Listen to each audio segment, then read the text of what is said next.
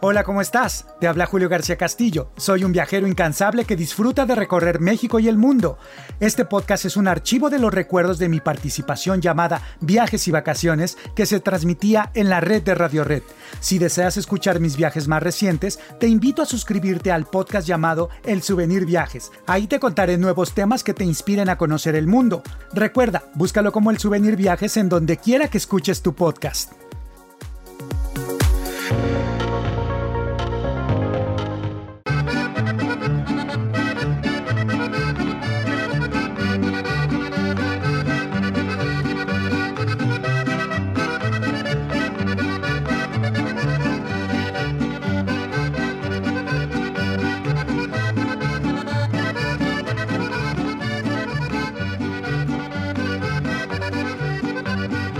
Bien, pues nos vamos hasta Chihuahua con Julio García Castillo, nuestro especialista en turismo, que me da mucho gusto saludarlo. Yo creo que va a ser un respiro para el público escucharte, Julio, después de tanto Obama. vamos a salirnos del Distrito Federal un poco, dejamos al museo, dejamos a Obama, al presidente Calderón, sus invitados y vámonos juntos hasta Chihuahua. Julio, bienvenido. Claro, claro, que sí, Jesús Martín. En esta ocasión y continuando con los lugares artesanales, vamos a platicar de la cerámica más delicada y fina de nuestro país.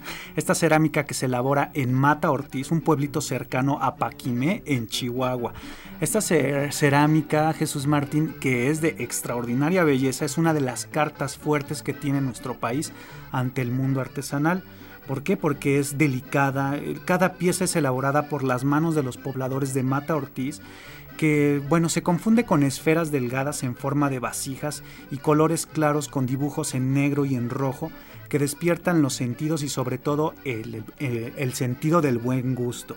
Imagínate esta cerámica que seguramente usted que nos escucha la ha visto en aparadores los más exclusivos en galerías, en aeropuertos, en centros comerciales, en museos, pues proviene de las técnicas ancestrales de la alfarería del norte de nuestro país y las cuales nos permiten observar con detenimiento apreciarla también, meditar que esa línea del tiempo prehispánico con el moderno no se rompió Jesús Martín, continúa esa línea, ¿no? Bueno, la cerámica de Mata Ortiz es el rescate de la cultura de casas grandes en Chihuahua, que estuvo sepultada en el desierto durante eh, más de, de, 1300 años en la impresionante ciudad de Paquimé, construida de adobe, ¿no? Y bueno, esta técnica recuperada se le debe a Juan Quesada, es un maestro artesano que a sus 13 de años, a sus 13 años de edad trabajaba como un leñador en las montañas cercanas de su pueblo, que era un lugar muy pobre, pobre, perdón. Y bueno, siendo él joven, él dibujaba en cualquier superficie, además experimentaba haciendo pinturas con materiales naturales como insectos y plantas.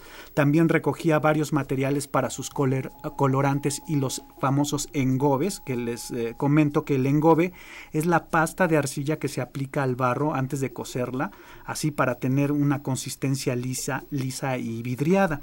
Y bueno, a veces esta persona, eh, Juan Quesada, recolectaba miel silvestre o pencas de maguey o frutos de los árboles y todo esto lo conseguía mientras iba en su trabajo de maderero, ¿no? Y bueno, una ocasión al andar eh, juntando toda esta, esta leña, se encontró con un pedazo de olla de barro que tenía trazas de ser una, una olla muy antigua y días después halló más trozos de cerámica y después piezas completas en unas cuevas. Cuando tuvo varias piezas comenzó a copiar sus diseños y sus formas, así también como estudiarlas. Entonces él guardaba estos tepalcates o pedazos de cerámica que encontró y bueno, los iba examinando una y otra vez, a veces los rompía para ver los componentes y las hechuras, ¿no? Cuando tenía él 15 años decidió hacer la cerámica con la seguridad de que las piezas que él encontró eran hechas con materiales de la región y así fue como comenzó a, trabajar esta cerámica. Eh, su tatarabuela fue alfarera, así como su abuela, pero los conocimientos no fueron heredados a, a su madre, ¿no? Entonces él se las ingenió para hacer sus propias piezas. Y bueno, las primeras obras que logró ya con éxito las regaló a sus amigos y después otras las logró vender en poblaciones cercanas. Más sin embargo, eh, imagínate, él eh, no podía descuidar su trabajo de leñador y de ferrocarrilero. Y bueno, por otro lado, imagínate, en 1976 un antropólogo norteamericano llamado Spencer McCallum, él realizaba un viaje de negocios por el sur de Nuevo México y bueno, entró a unas tiendas de cosas usadas, se admiró por unas vasijas que él podía jurar que eran hechas por manos de culturas desaparecidas. Ahí se enteró que estas piezas o eh, eh, esas tres vasijas no eran tan antiguas, que fueron intercambiadas por gente humilde del norte de México a cambio de ropa usada. Y bueno, Spencer compra estas vasijas pero sin embargo se queda inquieto, por, digamos, para saber más de las manos que, que, las habían elaborado, así que le toma unas fotografías, se va al norte de México ya con las fotos eh, y de las piezas, le, comenzó a preguntar a, la gente que si conocían al autor de, de, quien las había elaborado, ¿no? Finalmente alguien lo mandó al pueblo al sur de la antigua Casas Grandes, capital de ahí de Paquime, en Chihuahua, y bueno, como generalmente la alfarería era elaborada por mujeres, pues Spencer al principio se mostró pues algo escéptico, ¿no? Cuando encontró al responsable de las piezas, que Juan Quesada, quien aseguraba que esas piezas pues eran suyas, que, que bueno, no eran lo mejor que él había hecho, y pero que de todas maneras seguía investigando cómo mejorar las técnicas, los colores, los diseños de las vasijas. Y bueno, pues así como ustedes están escuchando, eh, el artista Juan Quesada ya tenía desarrollada su técnica de cerámica. Él había encontrado diversas clases de arcilla, algunas de arena fina, eh, muy naturales. Eh, de hecho, las fue mezclando y así logró unas pastas que resistían el calor al cocerlas. Y bueno, Spencer, el norteamericano, le ofreció a Juan ayudarlo para mejorar sus logros artísticos y así le ofreció una cantidad de dinero al mes para que le hiciera una producción como mejor le conviniera y esto iba a permitir que Juan pudiera experimentar con nuevos materiales y tener nuevas técnicas de quemado. Además era una buena oportunidad que le ofrecía al norteamericano ya que pues él tenía que mantener a su esposa, a sus siete hijos y fue cuando comenzó a hacer nuevas obras. Y bueno pues se fue viendo los ejemplos de por ejemplo de las enormes ollas que en los que hacen, en los que se hacen los tejuinos, ¿no? Este licor de maíz y bueno, fue cuando decidió que las piezas que él hacía, en lugar de tener 15 centímetros de altura, pues las empezó a hacer de 50 centímetros y también a partir de ahí comenzó a pintar las bases de las piezas. Esto es que, por ejemplo, en los prehispánicos, digamos, la mitad de la panza de, la, de las vasijas eh, estaban delimitados con una línea y hacia arriba eh, pues tenían figuras, pero hacia abajo, abajo de esa panza no tenían figuras. Entonces él se atreve a cruzar esa línea logra diseños muy originales, jugando con líneas corvas, con líneas diagonales, con símbolos en, todo el fondo eh, de estas vasijas y logrando verdaderas joyas de arte.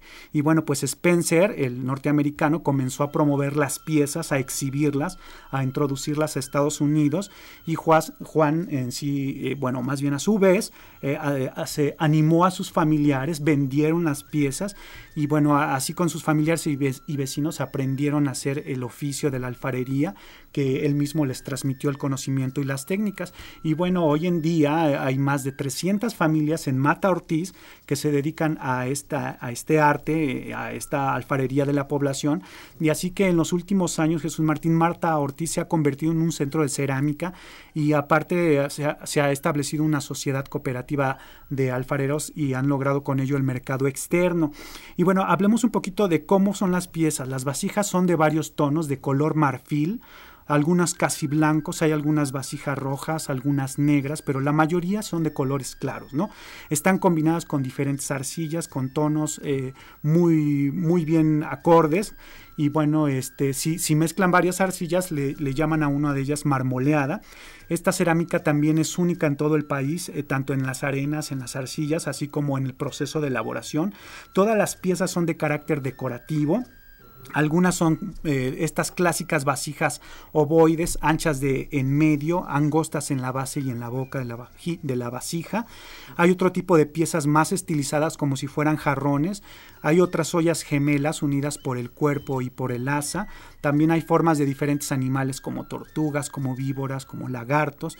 Las figuras en sí son composiciones geométricas, ya lo, que es el de, la decoración, y tienen alguna influencia prehispánica, hay líneas rectas, delgadas, curvas, círculos, triángulos, cuadrados, también este, con mezcla de animales, de plantas, de aves, de peces, de hombres, de símbolos de la naturaleza.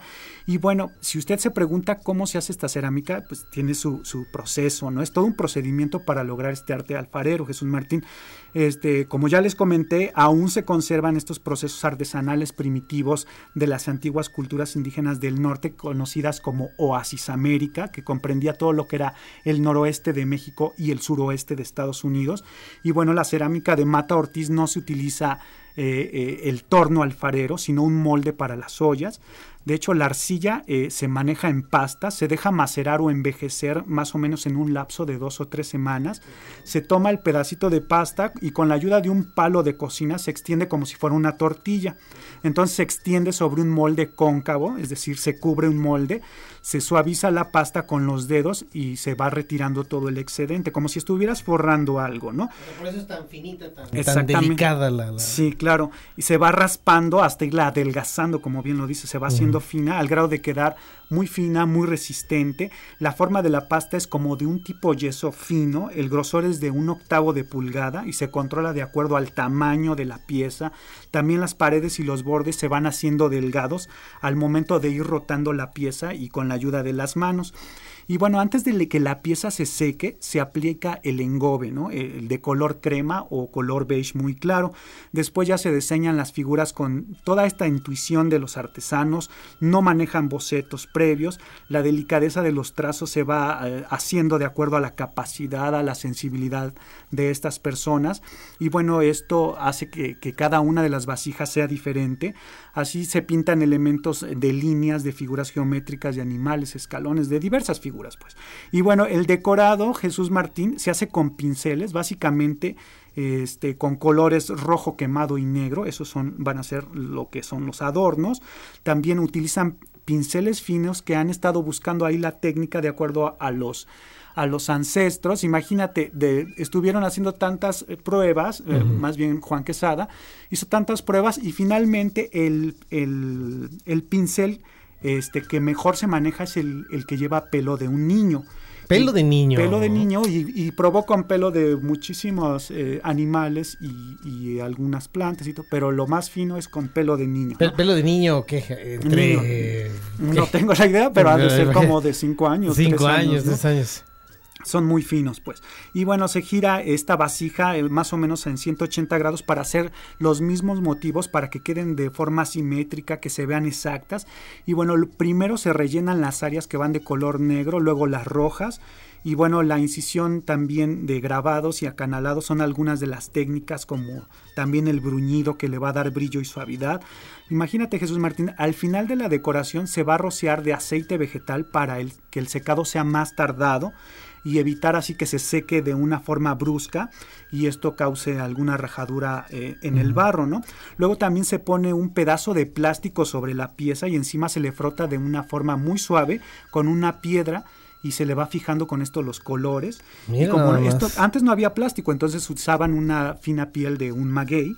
Y bueno, también este, ya bien seca la vasija, se hace un nuevo bruñido eh, definitivo con calcedonia, que es un tipo de cuarzo que previamente está tallado y con esto se le quita todo el tipo de impureza. Posteriormente se hace una abrasión o fricción bajo el agua y también se le pule posteriormente con cuero. Imagina todo ese proceso, ¿no? Así la pieza se va a dejar secar por varios días antes de quemarla. Y aquí viene lo interesante, la quema Jesús Martínez con un combustible de boñiga, es decir, con estiércol seco de vaca y, también leña de diferentes árboles como pino y álamo, y es un proceso indígena, ¿no? Bueno, ahí se protegen las piezas, imagínate, pones primero la pieza en el fuego, se le, pero se le coloca un bote o cubeta invertido, ¿no? Y ya después se monta en una cama de piedra y a manera de que el aire caliente pueda circular, ¿no? Entonces el estiércol y la manera del árbol se, se cubre el, lo que viene siendo el bote o la cubeta, se amarra con alambre, se rocía después con petróleo eh, del queroseno, que es el que sirve para alumbrar, petróleo destilado blanco, y se le prende fuego en un lapso de 20 minutos. Y bueno, y ya esta parte del proceso es la más difícil porque aquí es cuando el barro se puede romper, ¿no? Durante la quema. ¡Qué cosa! Y ya que se terminó, imagínate, se retira ya la vasija, se deja secar ya en un horno, digamos, de, de cocimiento normal y ya ahí, bueno, la vasija es terminada en un lapso, imagínate, de que va de una semana a un mes, pero es toda... Yo te iba a decir dos meses, porque después de todo lo que platicaste pueden ser hasta dos. Bueno, dependiendo del tamaño de la vasija, ¿no? También, porque se necesita con mucha delicadeza y si vas a meter tantos elementos, sobre todo en el decorado, seguramente es más tiempo, ¿no? Una vasija de Mata Ortiz, yo le llegué a ver más de mil pesos, chiquitita, ¿eh? Bueno, déjame comentarte que hay vasijas y hay grandes jarrones de 80 mil pesos, de 90 mil uh, pesos. y se cotizan en dólares porque el mercado principal es el estadounidense, ¿no? Y la idea es de que también este, nosotros adquiramos eh, de este tipo de vasijas hay desde 500 pesos, ¿no? Mm, pero sí, con mucha calidad y bueno, todo este proceso que Juan Quesada ha, hecho, bueno, con esto ha recibido el Premio de Nacional de Ciencias y Artes en 1999 en la categoría de Artes Tradicionales y Populares, Jesús Martín. Muy bien, pues Julio, muchísimas gracias por llevarnos hasta Mata Ortiz. ¿Qué tal? Hasta aquí el audio de esta semana. Recuerda suscribirte también a mi podcast alterno llamado El Souvenir Viajes. Aquí te cuento mis experiencias más recientes. Si deseas ver mis aventuras, búscame también en YouTube como El Souvenir.